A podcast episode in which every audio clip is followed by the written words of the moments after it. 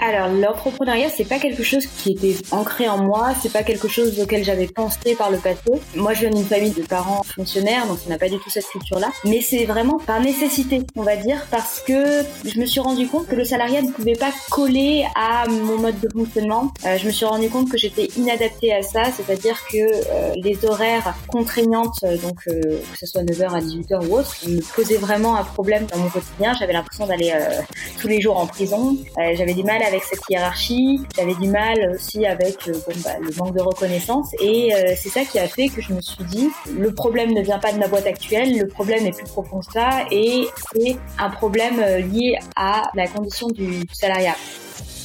Bienvenue sur l'entrepreneur en vous, le podcast où vous allez découvrir comment démarrer et développer votre propre aventure entrepreneuriale. Je suis votre hôte Nayer Saïdan et dans ce podcast, je vous fais découvrir des entrepreneurs, des freelances, des auteurs et des gens inspirants qui ont su construire et profiter de la vie dont ils ont toujours rêvé. Aujourd'hui, je reçois Yeza Lucas, coach en personal branding pour entrepreneurs et freelance. Yeza partage avec nous son parcours de salarié mal dans sa peau à freelance épanoui et comment elle a pu vivre de son activité très rapidement. Dans cet épisode du podcast, vous allez découvrir comment Yeza a préparé son passage de salarié à freelance, l'importance du réseau et comment cela lui a permis de décrocher ses trois premiers clients. Comment elle a publié un article sur Madines et qu'est-ce que cela lui a apporté. Ce qu'elle aurait fait différemment pour partir sur de meilleures bases. Et les secrets pour réussir à construire votre propre marque personnelle. Vous pouvez accéder à l'ensemble des liens et à la retranscription de cet épisode sur le blog en vous rendant sur l'URL suivante envou.co slash 26, le chiffre 26. Réveille l'entrepreneur qui en toi, épisode numéro 26. À toi Yeza. Yeza, est-ce que tu es prêt à nous révéler l'entrepreneur qui en toi? Oui, je suis prête. Excellent. Aujourd'hui, j'accueille Yeza Lucas, coach en personal branding pour entrepreneurs et freelance. Elle est la fondatrice du blog yezaluca.com. Yeza, avant de parler de ton business, j'aimerais qu'on remonte le temps et qu'on s'intéresse un peu à ton parcours personnel. Est-ce que tu te rappelles du tout premier projet ou business que tu as fait? Tout premier projet en dehors de mon activité entrepreneuriale? Oui, tout premier projet entrepreneurial que tu as fait ou projet euh, autre projet quoi. Ouais, alors mon activité entrepreneuriale, moi je l'ai commencé en 2017 et euh, le premier projet entrepreneurial, ça a été un projet en lien avec la communication digitale. Je me suis lancée comme community manager au départ parce que c'était quelque chose qui était euh, facile pour moi dans la mesure où mon dernier poste euh, de salarié était chargé de communication et événementiel. Du coup, je me suis lancée dans quelque chose que je connaissais déjà pour euh, pour entreprendre. D'accord. Et comment ça s'est passé? Alors les premiers, euh, bah, c'est pas quelque chose que j'ai gardé longtemps parce que je me suis vite lassée, donc j'ai dû faire à peu près six mois de community management pur et dur, donc assez opérationnel. C'était, euh, alors c'est intéressant pour euh, l'expérience, pour tester l'entrepreneuriat, les relations clients, comment fixer ses prix par exemple. Mais après, moi j'ai senti que je voulais avoir une dimension plus stratégique et apporter plus de conseils qu'avoir une simple dimension opérationnelle. Donc j'ai vite switché vers euh, du consulting en communication digitale. Et après, de fil en aiguille, euh, aussi au fur et à mesure des rencontres, j'ai dérivé vers le coaching. D'accord, ok. On va en parler un peu plus tard. Pour l'instant, je te propose qu'on s'intéresse un peu à ton parcours et comment tu as sauté le pas en passant de salarié à freelance. tu dis, bon, entrepreneur, c'est un peu la même chose. Entrepreneur, freelance, c'est un, un entrepreneur. Comment tu t'es tourné vers l'entrepreneuriat et pourquoi avoir choisi cette voie? Alors l'entrepreneuriat c'est pas quelque chose qui était ancré en moi, c'est pas quelque chose auquel j'avais pensé par le passé. Moi je viens d'une famille de parents fonctionnaires donc ça n'a pas du tout cette culture là, mais c'est vraiment par nécessité, on va dire parce que je me suis rendu compte que le salariat ne pouvait pas coller à mon mode de fonctionnement. Euh, je me suis rendu compte que j'étais inadaptée à ça, c'est-à-dire que euh, les horaires contraignantes euh, donc que ce soit 9h à 18h ou autre me posaient vraiment un problème dans mon quotidien, j'avais l'impression d'aller tous les jours en prison, j'avais du mal à avec cette hiérarchie. J'avais du mal aussi avec euh, bon bah, le manque de reconnaissance et euh, c'est ça qui a fait que je me suis dit le problème ne vient pas de ma boîte actuelle, le problème est plus profond que ça et c'est un problème euh, lié à la condition du, du salariat. Et donc là, j'ai découvert qu'il y avait des formations pour se lancer en freelance, pour se lancer en tant qu'entrepreneur. J'ai suivi une formation en parallèle de mon job de salarié et à un moment, j'ai sauté le pas, j'ai fait une sorte de rupture conventionnelle et c'est là que je me suis mis à mon compte euh, en tant qu'au début community manager puis coach. D'accord. Alors est-ce que ta recherche de clients, euh, tu l'as débuté avant de te mettre en freelance ou est-ce que c'est vraiment arrivé après? T'as tout arrêté et puis t'as commencé euh, à chercher des clients et Ouais, j'ai préparé en fait mon lancement en amont. C'est pour ça que j'ai pu en vivre euh, rapidement en quelques mois. ce que j'ai fait au début, c'était pas forcément de la recherche de clients pur et dur, mais en tout cas c'était la construction de mon réseau que j'avais laissé un petit peu mourir pendant que j'étais salarié. Donc j'ai reconstruit mon réseau, j'ai commencé à construire mon offre, j'ai créé mon blog quand j'étais encore salarié j'ai même créé une newsletter sur une thématique spécifique à l'époque qui était euh, l'économie sociale et solidaire, en lien avec euh, ma future activité. Et donc, quand je me suis lancée, j'avais euh, déjà ce réseau, cette petite communauté, et ça a été plus facile de trouver des clients parce que ce qu'il faut savoir, c'est que quand on se lance en tant qu'entrepreneur, il y a quand même un, petit temps de battement entre le moment où on dit qu'on fait les choses et le moment où on voit les résultats arriver. C'est pour ça que je me suis pris un petit peu à l'avance. Et comment tu as trouvé tes trois premiers clients? Alors, comment j'ai trouvé mes premiers clients, en tout cas les trois premiers euh, ben Justement, par ce réseau, euh, par cette, ce développement de ce réseau. Alors, il y a deux choses qui m'ont aidé. J'avais euh, ma première cliente, enfin grosse cliente, elle venait de Shaper, donc euh, une application euh, de one-to-one pour élargir et rencontrer son réseau. Et j'ai une de mes premières autres clientes qui venait de la communauté de freelance que j'avais créée, parce que je donnais régulièrement des conseils pour entreprendre dans une communauté qui s'appelle le réseau des freelances de l'économie sociale et solidaire et du développement durable, qui aujourd'hui vit d'elle-même. Mais euh, c'est grâce à cette communauté que j'ai trouvé, euh, en tout cas, les premiers clients dans cette cible-là et Shaper également, qui m'a aidé à développer mon réseau et ma clientèle. D'accord. Donc, tu as apporté de la valeur pour avoir des gens qui reviennent vers toi, quoi. Exactement. Excellent.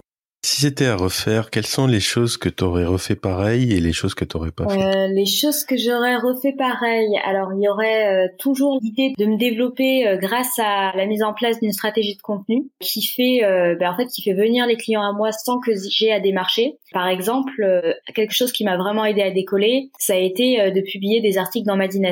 Mon premier article dans Madines m'a apporté, en tout cas, c'est à ce moment-là que j'ai eu mes premiers clients. Donc, ça m'a apporté aussi de la visibilité. Donc ça, je continuerai à le refaire puisque ça marche très bien et c'est ce que aujourd'hui j'enseigne en coaching. Euh, D'accord. C'est Madines qui a fait appel à toi ou c'est toi qui la porte? Euh, Voilà, c'est une contribution euh, gagnant-gagnant, c'est-à-dire que moi je publie un article chez eux, donc euh, ils me payent pas, et moi en échange je surfe sur leur visibilité, qui est plus grosse que la mienne. C'est un gros média. Donc c'est le deal en fait. Quand on fait des articles invités, c'est pas argent contre travail, c'est visibilité contre contenu. D'accord. Donc ça t'a apporté vraiment de la crédibilité, cet article. Ouais, ouais, ouais. Et, je le fais régulièrement aujourd'hui. Euh, quand on a un interlocuteur privilégié, c'est plus facile de publier régulièrement. Alors dans les choses que j'aurais pas refaites ou que j'aurais faites autrement, euh, je pense que je me serais un peu mieux posée au départ pour euh, réfléchir à, à, ma vision entrepreneuriale, à ce que je voulais vraiment, à ce que je ne voulais pas, et ça m'aurait évité peut-être de reswitcher plusieurs fois euh, dans mon activité. Tu veux dire euh, ta cible, qu'est-ce que tu veux faire, c'est ça? Voilà, moi, je me suis lancée. Euh, alors j'aurais pas jusqu'à dire que je me suis lancée dans l'urgence, mais je me suis lancée rapidement. C'était pas un projet qui était bien construit, bien rodé au départ. C'était en mode test. Bon, ça a quand même marché. Hein. Je sais pas si c'est le hasard ou que j'ai quand même fait un peu de travail en amont, comme je disais, qui a fait que ça a bien marché. Mais euh, il y avait quelques bases que j'avais pas posées sur vraiment ce que je voulais dans la vie, euh, comment est-ce que je pensais développer mon activité à, moyen terme. Tout ça, je m'étais pas posé les questions. Euh, pareil au niveau du type de client que je voulais, je m'étais pas posé la question. Et en fait, j'ai appris plein de choses sur le tas. J'ai appris globalement avec qui je voulais pas travailler. J'ai appris des tarifs à perte. J'ai appris plein de choses sur le tas. Mais peut-être que si j'avais un peu mieux médité ça en amont, ça m'aurait permis de gagner du temps. D'accord. Mais bon, ça fait euh, partie de la courbe d'apprentissage aussi. Exactement, exactement. Et euh, après, je j'ai pas de regrets. Hein. C'est juste que oui, ça aurait pu être plus rapide. Mais bon, après, moi, je suis assez dans, dans l'action plus que dans la réflexion parfois. Et donc, euh, ça fait que je teste et je vois. Ok. Et tu disais tout à l'heure que tu as commencé en community manager et ensuite tu as switché totalement pour faire du coaching. Mhm. Pourquoi avoir fait ça et puis comment ça, une opportunité qui s'est présentée, comment ça s'est fait? Alors déjà, je me suis très vite rendu compte que je m'ennuyais dans le community management que je me sentais pas, euh, on dire, valorisée dans la mesure où je faisais du travail opérationnel. Et moi, je pense que j'avais quelque chose d'autre à apporter, qui était de l'ordre de la stratégie. Et c'est à ce moment-là que justement, quand je faisais des questions-réponses dans ma communauté, j'ai eu une de ces premières clientes qui m'a euh, contactée pour de l'accompagnement. Et là, je me suis dit, mais en fait, c'est ça que j'aime. C'est ce que j'aime vraiment, c'est pouvoir suivre et accompagner une personne, la conseiller, l'aider à développer ton activité. Et c'est pour ça que je me suis dit, bah tiens, je vais faire du coaching puisque c'est ça qui me plaît. Donc tu l'as accompagnée, euh, elle t'a demandé de l'accompagner pour qu'elle aussi se mette en freelance, c'est bien ça? Alors non, elle était déjà, euh, c'était une personne qui était déjà lancée, mais alors Plus précisément, elle c'était sur quelque chose de spécifique, c'est-à-dire qu'elle voulait mieux maîtriser son image sur le web, donc mieux maîtriser les outils de communication et les réseaux sociaux. Et donc euh, ça, elle savait pas le faire toute seule, et c'est pour ça qu'elle s'est dit qu'elle investirait bien dans euh, de l'accompagnement euh, en communication digitale et finalement en personal branding. D'accord. Ce qui est ton activité principale aujourd'hui. Ouais, aujourd'hui je fais du coaching pour entrepreneurs. Alors ma, ma spécialisation c'est le développement de sa marque personnelle, mais après comme j'ai quand même une expertise, j'ai coaché un certain nombre d'entrepreneurs, je me dis d'abord coach pour entrepreneurs parce que je les aide à développer leur activité. Alors qu'est-ce qu'on appelle personal branding, euh, Yaza c'est un terme anglophone, mais est-ce que ça regroupe beaucoup de choses ou est-ce que c'est assez simple? Euh, C'est pas très compliqué. Après, c'est un ensemble de choses qu'il faut mettre en place, mais c'est la définition pour moi, c'est une stratégie de marketing qui permet d'être son propre produit. C'est-à-dire que grâce au personal branding, on peut utiliser sa différence, donc sa personnalité, son authenticité, son histoire pour se démarquer dans un marché qui est assez concurrentiel, bah, celui de l'entrepreneuriat. Et on peut se démarquer donc de personnes, en tout cas d'entrepreneurs, qui vendent les mêmes services ou les mêmes produits que nous. Et donc c'est quelque chose d'assez intelligent puisque personne ne peut rivaliser avec nous sur le plan de notre personnalité. C'est pour ça que ça implique euh, de travailler bah, sur soi d'abord, ça implique de travailler sur euh, qui on est, quelle est notre histoire, quelle est la vision de notre projet, pour ensuite la communiquer. D'accord. Et euh, selon toi, quels sont les secrets pour réussir justement son personal branding? Euh, Les secrets, alors le premier, c'est d'abord de se connaître, parce que euh, si on se connaît pas, on peut pas avoir une communication vraiment authentique. Et à l'écrit, puisque moi je travaille également sur le copywriting, donc c'est l'art d'écrire pour vendre. Quand je travaille là-dessus, ça se sent hein, quand quelque chose est faux, quand quelque chose n'est pas vraiment incarné, et donc bah, ça convertit moins, ça touche moins, et donc c'est pour ça qu'il faut vraiment être aligné avec qui on est pour pouvoir bah, communiquer de manière euh, impactante. D'accord, ok. Isa, tout à l'heure, tu disais que ta première cliente en coaching, euh, elle est venue un peu naturellement. Comment ensuite tu as cherché les clients qui suivaient? Alors, toujours avec la, la stratégie de contenu, c'est-à-dire publier régulièrement des articles. Alors, je faisais au moins un article par semaine, que je communiquais sur un certain nombre de réseaux sociaux. Et donc, c'est ça qui a attiré un certain nombre de personnes à moi. Je parlais de communauté tout à l'heure. La communauté dont la cliente faisait partie, c'est une communauté que je co-animais, mais ce qu'on faisait également, c'est qu'on organisait des rencontres mensuelles pour euh, rencontrer en réel des personnes de la communauté et ça, ça crée un lien qui est beaucoup plus fort. C'est pour ça que ça m'a permis aussi de créer des liens avec d'autres potentiels clients. D'accord.